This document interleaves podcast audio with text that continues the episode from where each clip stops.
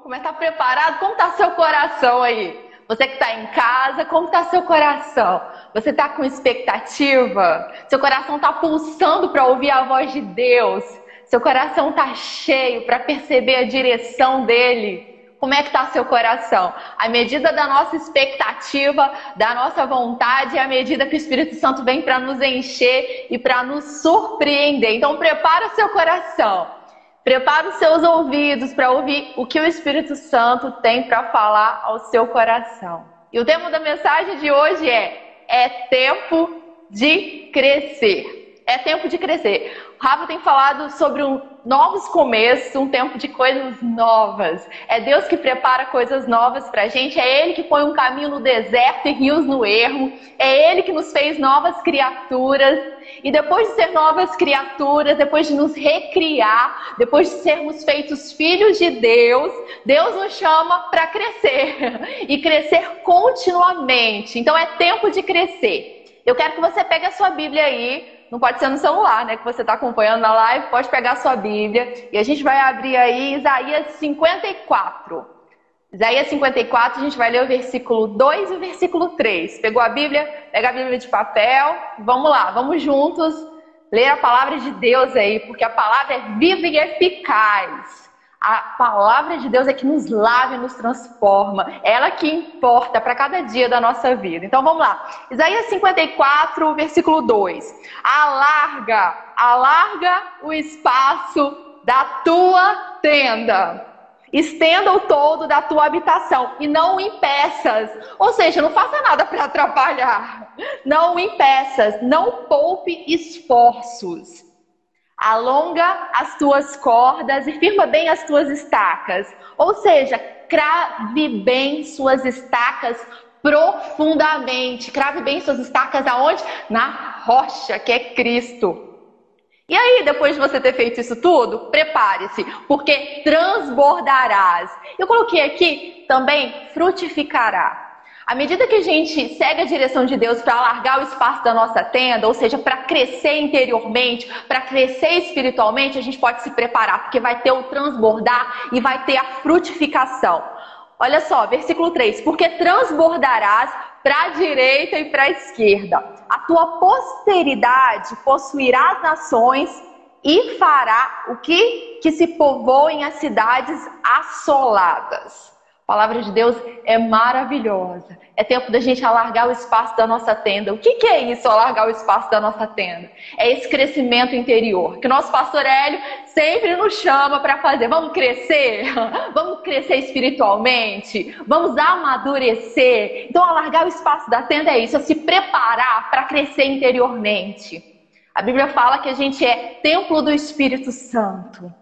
O próprio Espírito de Deus habita em nós. Aquele que se une ao Senhor é um só Espírito com Ele. Então, alargar o espaço da tenda, Deus nos chamando para alargar o espaço da tenda, Deus nos chamando Vamos crescer, vamos para níveis mais profundos. É a gente pensar ali no rio de Ezequiel, em que a água está a uma certa altura e daqui a pouco vai aumentando o nível da água e vai aumentando o nível de relacionamento, de conhecimento da palavra. E daqui a pouco é mais profundo, não é raso, não é pouco, é profundo. Deus nos chama para águas profundas, não para ficar no rasinho. Criança que fica no rasinho, né? Tem lá a piscina das crianças e tem a piscina dos adultos. As crianças crianças não podem entrar na piscina dos adultos ou vai afogar.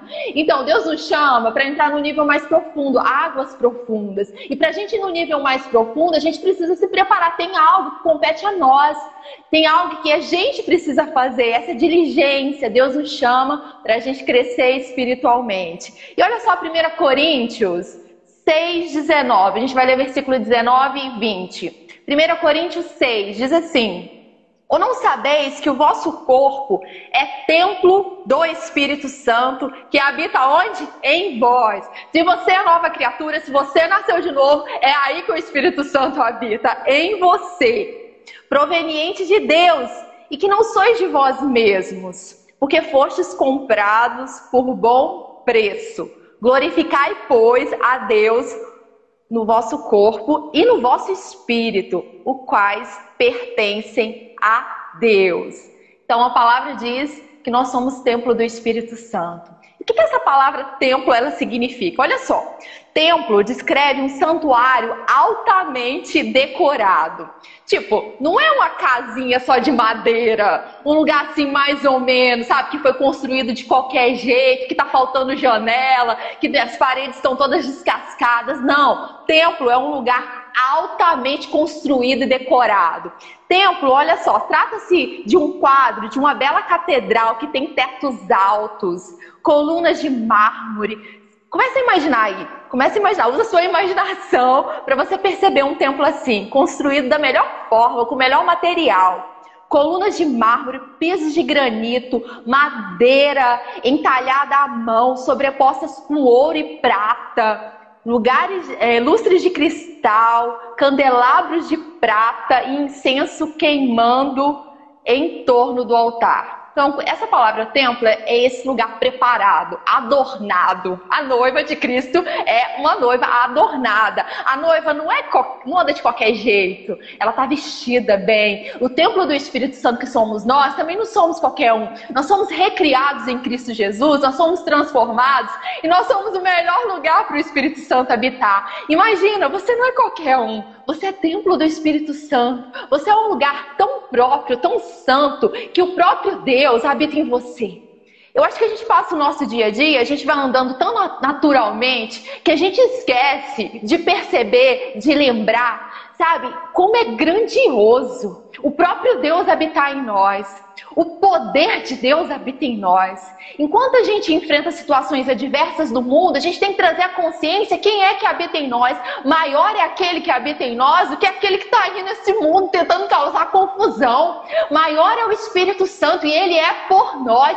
Se Deus é por nós, se o Espírito Santo é por você, quem é que vai ser contra você? Quem é que pode nos separar do amor de Deus que está em Cristo Jesus? E a gente tem que trazer essa consciência. Sabe, algo simples que a gente tem que meditar e pensar todos os dias: eu sou templo do Espírito Santo, Deus habita em mim, eu sou um lugar preparado, adornado para o próprio Deus habitar em mim e o próprio poder. E a Bíblia fala que o Espírito Santo ressuscitou Jesus dentre os mortos. Olha só que poder é esse! É esse mesmo poder.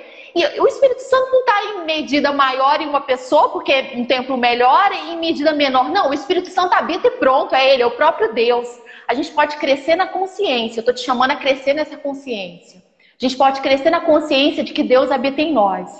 Ele habita. Então, todos os dias a gente tem que lembrar: o próprio poder de Deus, o próprio Deus está em mim. Então, eu tenho a capacitação para enfrentar todas as coisas que eu preciso, para crescer, para me tornar, sabe, cada vez mais semelhante a Jesus. Você é templo do Espírito Santo e o diabo não pode tirar isso de você. O inimigo ele pode tentar roubar, matar e destruir, mas ele não pode tirar essa realidade de você. Ele não pode tirar essa verdade. Você é templo do Espírito Santo.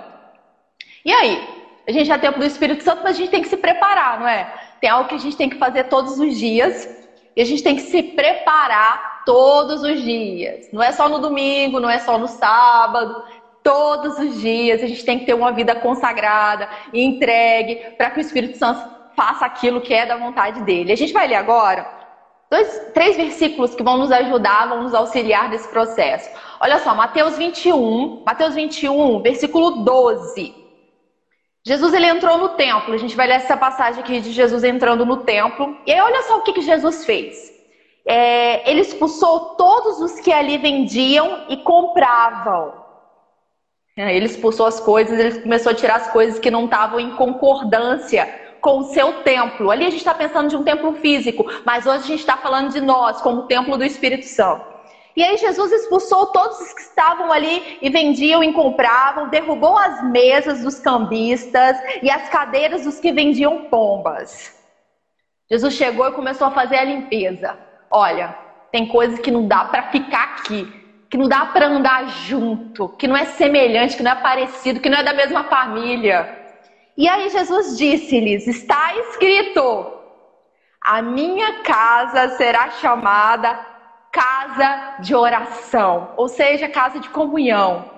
Mas você, olha a repreensão de Jesus, mas vocês estão fazendo dela um covil de salteadores.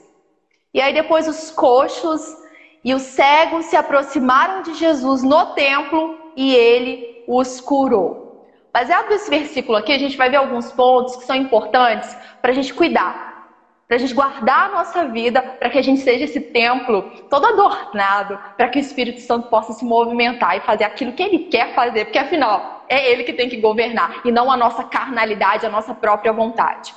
Tá, olha só, é, a gente precisa preparar o nosso interior, alargar o espaço da nossa tenda para que Deus possa transbordar, para que Deus possa agir. Então, a primeira coisa, vamos lá, baseada em Mateus 21, a primeira coisa, precisamos fazer limpezas na nossa mente e nas influências que recebemos. Precisamos nos separar do que não coopera para o nosso crescimento e frutificação. Jesus chegou ali e expulsou aqueles que não estavam na visão, aqueles que não tinham os princípios do reino, aqueles que não tinham o coração do Pai.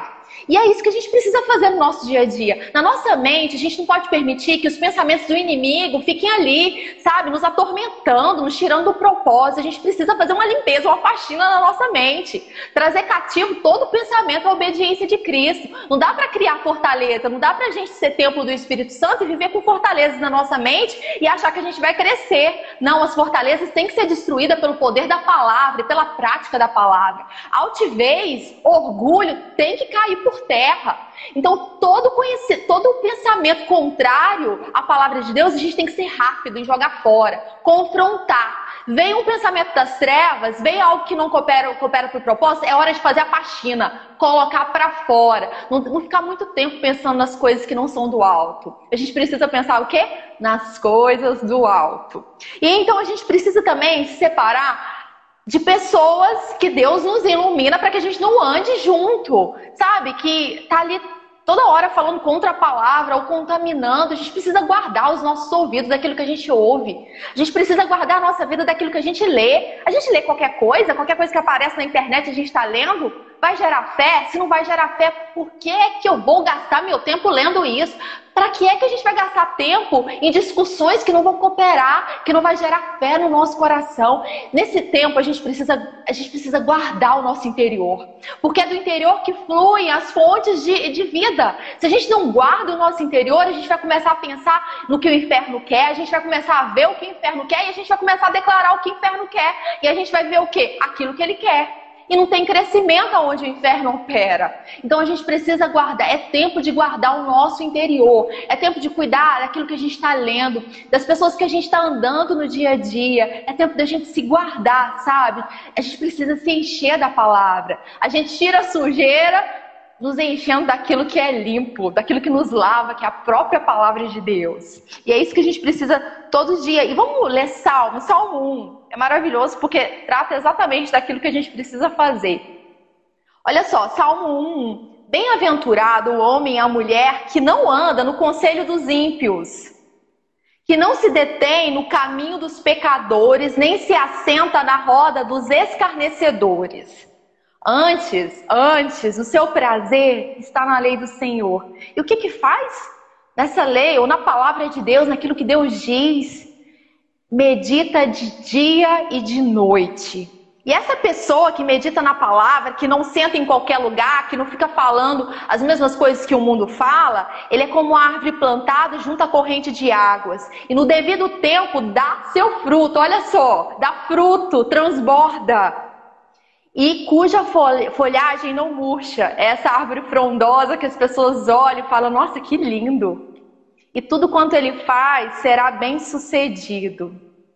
Bem-aventurado quem não anda no conselho dos ímpios. Ali Jesus chegou no templo e expulsou todos aqueles que estavam fazendo aquilo que não era da vontade deles. Então, da vontade dele. Então a gente é bem-aventurado quando a gente não senta junto com essas pessoas que não estão fazendo a vontade de Deus. A gente precisa estar sempre atento. Se a gente quer crescer, a gente precisa andar do lado de pessoas que querem crescer, que têm a visão do reino, sabe? Pessoas que cooperam para o nosso propósito. A gente precisa fazer aliança com pessoas que têm o mesmo coração que a gente, sabe? Não que a gente não tenha que ir para o mundo evangelizar, não que a gente não tenha que declarar pessoas, a palavra para as pessoas que estão perdidas, mas a gente precisa, acima de tudo, guardar o nosso coração, crescer para que a gente possa ser bênção para todas as pessoas que Deus colocar ao nosso redor. Então, o primeiro passo é fazer limpeza limpeza, tem que fazer a faxina. Como nós mulheres temos que fazer faxina na nossa casa, tirar poeira, jogar algumas coisas que não estão sendo mais usadas fora. A gente tem que fazer essa faxina no nosso interior. O que, que é que não está cooperando? Tem que tirar, tem que limpar o templo, tem que deixar o Espírito Santo iluminar aquele cantinho ali que precisa ser limpado. E muitas vezes a gente deixa ali o quarto da bagunça que a gente vai só estocando, estocando coisa. Ah, não quero, coloca no quarto da bagunça. O Espírito Santo precisa entrar em cada cantinho e fazer a limpeza dele. E é maravilhoso deixar ele agir, né? Porque tudo que Deus faz é bom, perfeito e agradável. E olha só, segundo passo aí para a gente crescer, para a gente alargar o espaço da nossa tenda, é, olha só, a, quando Jesus disse assim, a minha casa será chamada casa de oração. Então, o segundo passo tem tudo a ver com isso.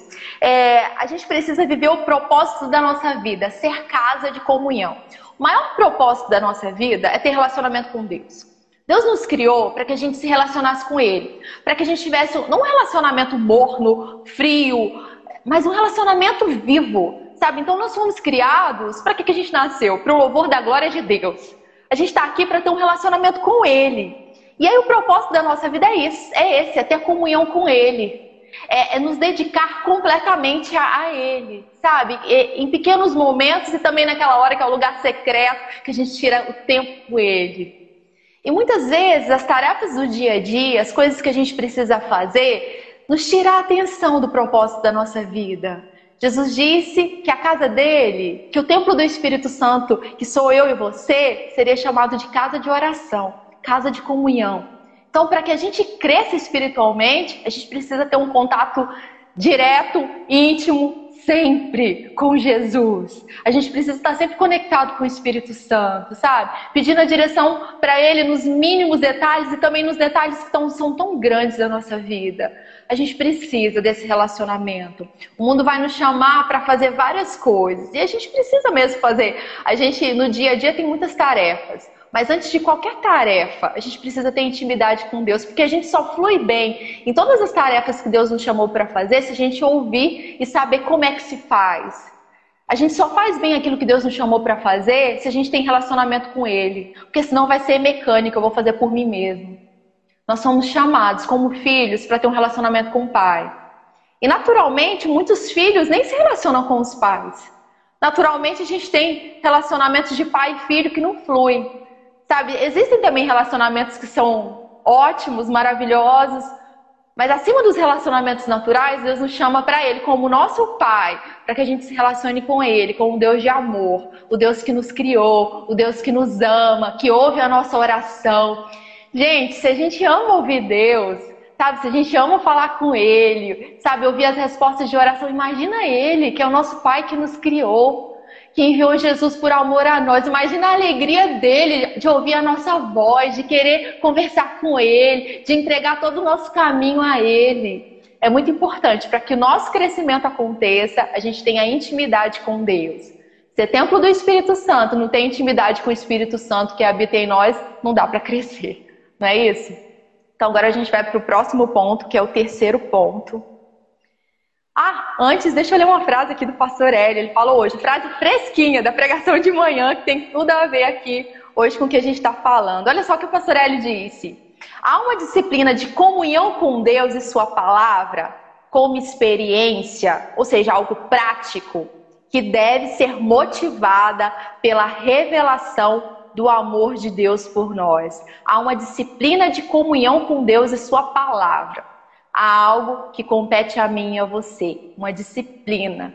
Nem sempre vai dar vontade de orar, nem sempre a gente vai estar com vontade de ler a Bíblia, mas a gente não vive por sentimentos. A palavra de Deus nos chama para viver por fé. É uma decisão diária. Eu decido me relacionar com meu pai, eu decido ler a palavra, eu decido me lavar pela palavra, eu decido ser transformado. Então há uma disciplina, há algo que a gente tem que fazer. E a gente tem que ser motivado pelo quê? Pelo amor de Deus. O amor dele é a motivação maior da nossa vida. Agora sim, vamos lá para o terceiro ponto. Quando Jesus entrou no templo, então ele fez a limpeza, ele enfatizou que a casa dele seria chamada casa de oração, e aí então, olha só, chegaram as pessoas que estavam cegas e as pessoas que estavam coxas e elas foram curadas. Os cegos, vamos primeiro falar da cura dos cegos. Essa palavra cegos pode ser o cego fisicamente também, mas eu achei muito interessante que a tradução dessa palavra fala de menta, os mentalmente cegos. Olha isso. Há pessoas que enxergam fisicamente muito bem, mas são mentalmente cegos. Ou seja, os olhos do coração não foram iluminados. Acham que conhecem a Deus, acham que sabem quem Deus é, mas de fato não sabem. E aí Jesus chegou ali e curou os cegos. Quando a gente pensa nessa cura da cegueira, a gente pensa no momento em que a gente consegue perceber a Deus. Não é algo que a gente ouviu falar, não é algo que alguém disse que Deus é bom, mas os olhos do nosso coração foram, foram iluminados e a gente sabe, porque sabe, porque sabe que Ele é bom. A gente não pode viver na cegueira. Olha só, a gente precisa fazer limpeza na nossa vida, a gente precisa ter intimidade com Deus, e à medida que a gente tem essa intimidade com o Espírito Santo, ele vai iluminando os olhos do nosso coração e a gente vai percebendo as coisas que a gente ainda não percebeu. E aí a gente lembra de transformai-vos pela renovação da vossa mente. Quer crescer? Quer alargar o espaço da sua tenda? Você precisa renovar sua mente com a palavra. Se a gente quer crescer, a gente precisa disso. E aí, Romanos 12, 2 fala o seguinte: Não vos conformeis com este século, mas transformai-vos pela renovação da vossa mente, para que experimenteis qual seja boa, agradável e perfeita vontade de Deus. Eu quero ler agora de trás para frente, olha só. Para que você experimente a boa, agradável e perfeita vontade de Deus, quer experimentar a boa, agradável e perfeita vontade de Deus? Então, para que você experimente, transforme-se pela renovação da sua mente. Prepara o espaço para que haja o transbordar. Renova sua mente com a palavra. Medite nas coisas do alto. Fica ali pensando. O Espírito Santo ele vai trazendo versículos, sabe? Ele vai lembrando a gente da palavra. Vai meditando nessa palavra. Ouve pregação que vai te edificar. Quando a gente entra lá na academia da fé, né, da Tijuca, exerça sua fé. Hélio Peixoto, tá lá várias pregações que vão edificar a sua vida. Vocês podem entrar no YouTube. Eu tenho certeza que são palavras que vão gerar fé no coração. A gente precisa renovar a nossa mente. Isso é necessário. Não dá para crescer sem a gente não se transformar pela renovação da nossa mente. E aí, quando a gente pensa também de iluminar os olhos do nosso coração, a gente pensa na oração que o apóstolo Paulo fez. E Efésios 1,16, eu vou ler para você. Não cesse de dar graças por vós. Então, eu tô aqui também dando graças por vocês que estão aí junto com a gente, acompanhando. Pessoal de Ribeirão, uhul! Fazendo menção de vós nas minhas orações, para que Deus, o nosso Senhor Jesus Cristo, o Pai da Glória, vos conceda espírito de sabedoria e de revelação do pleno conhecimento dele. Olha só a oração. Para que Deus conceda espírito de sabedoria e revelação no pleno conhecimento, conhecimento dele, não conhecimento das coisas desse mundo que são passageiras.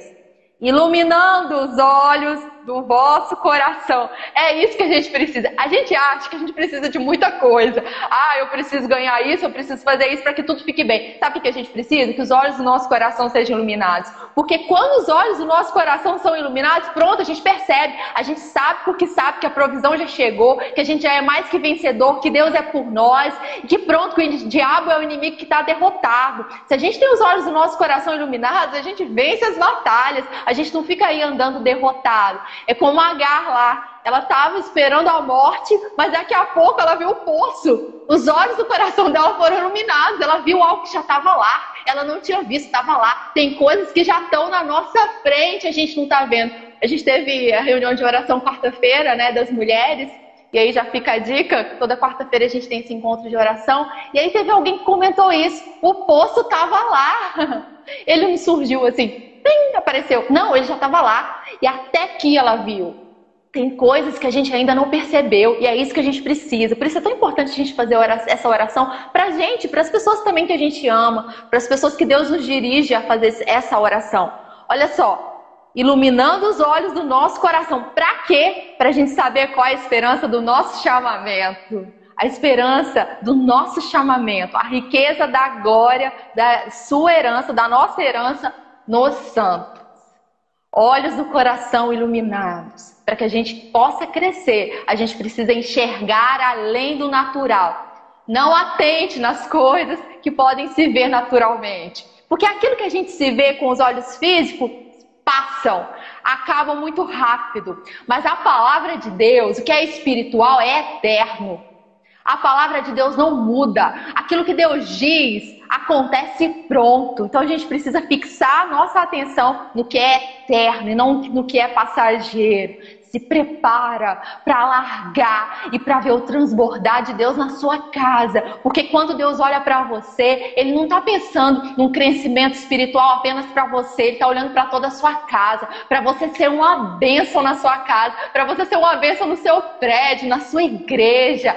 Se prepara para alargar o espaço e para transbordar, para ver o transbordar de Deus, que essa parte é dele, o sobrenatural, o transbordar dele. E agora a gente vai para o último ponto, que aí vieram os coxos. Os aleijados chegaram ali, foram curados. Quando a gente pensa nas pessoas que são coxas, a gente pensa numa vida atrofiada, frieza espiritual, algo que não é completo. A gente pensa também em dependências de coisas naturais, de fixar a atenção em algo que é que é tão natural, que é tão passageiro. E aí que no Salmo 20, é, no capítulo 20, versículo 7 e 8, diz assim: uns, uns confiam em carros, outros em cavalos. Nós, porém, nos gloriaremos em o nome do Senhor, nosso Deus. Eles se encurvam e caem. As pessoas que confiam em carros e cavalos, nas coisas naturais, se encurvam e caem. Mas olha só, nós, porém, que confiamos em Deus, nos levantamos e nos mantemos em pé. Deus curou os coxos, as pessoas que não estavam andando da forma que Deus chamou para andar. Deus nos chamou para andar altaneiramente. E aí, quando a gente confia em Deus, na palavra dele, quando a gente se entrega ao mover dele, Olha só, nós nos levantamos e nos mantemos em pé. Deus nos chamou para ficar numa posição que é uma posição inabalável, de mais do que vencedores. Deus nos chamou para pôr os pés na cabeça do inimigo, porque tudo está debaixo dos pés da igreja. Deus nos chamou para andar na medida da revelação do conhecimento dele e não andar na revelação ou nas coisas naturais. Deus nos chamou para ficar de pé e não se curvar diante das coisas que o inimigo quer que a gente se curve. A uma posição que a gente está agora, em lugares celestiais em Cristo Jesus. E o diabo não pode tirar a gente dessa posição. Ele não vai nos tirar. E quando a gente pensa nessa vida que é atrofiada, a gente pensa numa vida que não vai para frente, que não dá para andar direito, que não dá para agir direito, não dá para cumprir o propósito da forma adequada. E eu me lembrei dos poços entulhados em Gênesis 26, 18, tá assim. É, e tornou Isaac a abrir os poços que se cavaram nos dias de Abraão, seu pai, porque os filisteus é, os haviam entulhado depois da morte de Abraão e lhes deu é, os mesmos nomes que já seu pai lhes havia posto. Então havia aqui os poços que estavam entulhados, já tinham sido cavados antes, e o poço foi feito para quê? Para dar água, para jorrar água. E a gente está vivendo uma situação que parece que tá ali o inimigo, sabe, entulhando muito poço. A gente quer fazer culto presencial, a gente quer estar tá junto, a gente quer se abraçar, sabe, a gente quer viver aquilo que é o plano de Deus e parece que tá ali o inimigo tentando entulhar o poço, coisas que a gente já conquistou ao longo do tempo e parece que tá ali sendo entulhado. É tempo da gente se levantar sabe? De não aceitar. O que, que, que, é? Vai vir entulhar meu poço? Vai vir entulhar a vontade de Deus? Não. Não vou andar de qualquer jeito, sabe? E esse se levantar é um se levantar primeiramente para declarar a palavra de Deus. Desentulhar poço é liberar a palavra de Deus. Porque a gente não consegue desentulhar poço reclamando, a gente não consegue desentulhar poço é, falando mal das pessoas que estão fazendo aquilo que não coopera para o propósito. A gente não consegue desentulhar os poços andando da mesma forma que a gente andou até agora. A gente precisa de mais. A gente precisa se posicionar. Há muitos poços desentulhados que precisam ser desentulhados. Há coisas que estão vindo, sabe, tampando o fluir de Deus do nosso interior. Precisa, precisa fluir rios de água viva.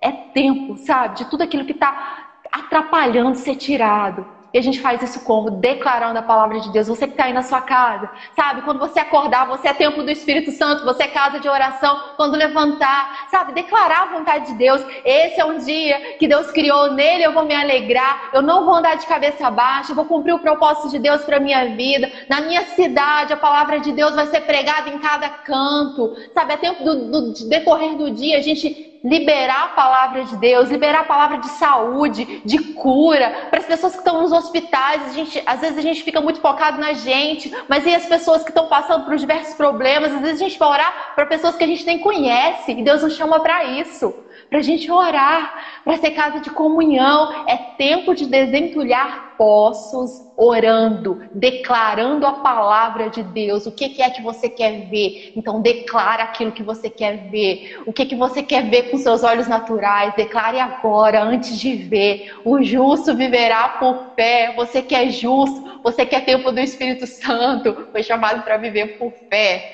E viver por fé é a vontade de Deus para nossa vida. E agora, para a gente finalizar, vamos ler Isaías 35. Você pode pegar sua Bíblia aí? Vamos ler então Isaías 35, versículo 3. Deus é maravilhoso, Ele tem o melhor para a gente. Fortalecei as mãos cansadas e firmai os joelhos vacilantes. Dizei aos desalentados de coração: sedes fortes, não temais, eis o vosso Deus. A vingança vem, a retribuição de Deus. Ele vem e vos salvará.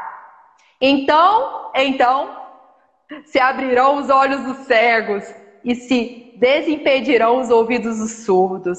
Os coxos saltarão como servos e a língua dos mudos cantará pois águas arrebentarão no deserto. Olha só, esses poços têm que fluir.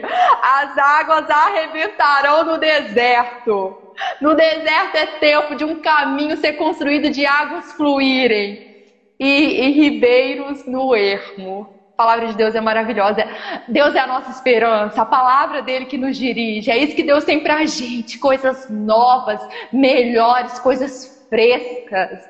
Eis que Deus faz coisas novas pra gente. Será que você não percebe? Será que você não está vendo? Ele está fazendo agora coisas novas, coisas do céu, chuvas de bênçãos, um caminho no deserto e rios no erro. Se prepara, abre o seu coração. Como o pastor Hélio diz, tem um coração ensinável, tem um coração corrigível se prepara para que essa, essa tenda que é você, que é templo do Espírito Santo, cresça cada vez mais e abençoe pessoas em lugares mais distantes. Deus tem um bom plano para a gente e cada uma das suas palavras, as palavras de Deus, vão se cumprir na nossa vida. Nenhuma unha fica no Egito, nada. O diabo não vai roubar aquilo que Deus já começou na nossa vida. Amém? Que essa palavra tenha entrado no seu coração e que ela frutifique, sabe? Que seu coração seja tenha sido nesse tempo agora um bom solo, continue sendo um bom solo, que seja uma frutificação a 100 por 1, frutificação total. Vamos frutificar. Essa é a decisão do nosso coração. Vamos frutificar. Vamos transbordar à medida que Deus vem fazendo aquilo. Só Ele pode fazer.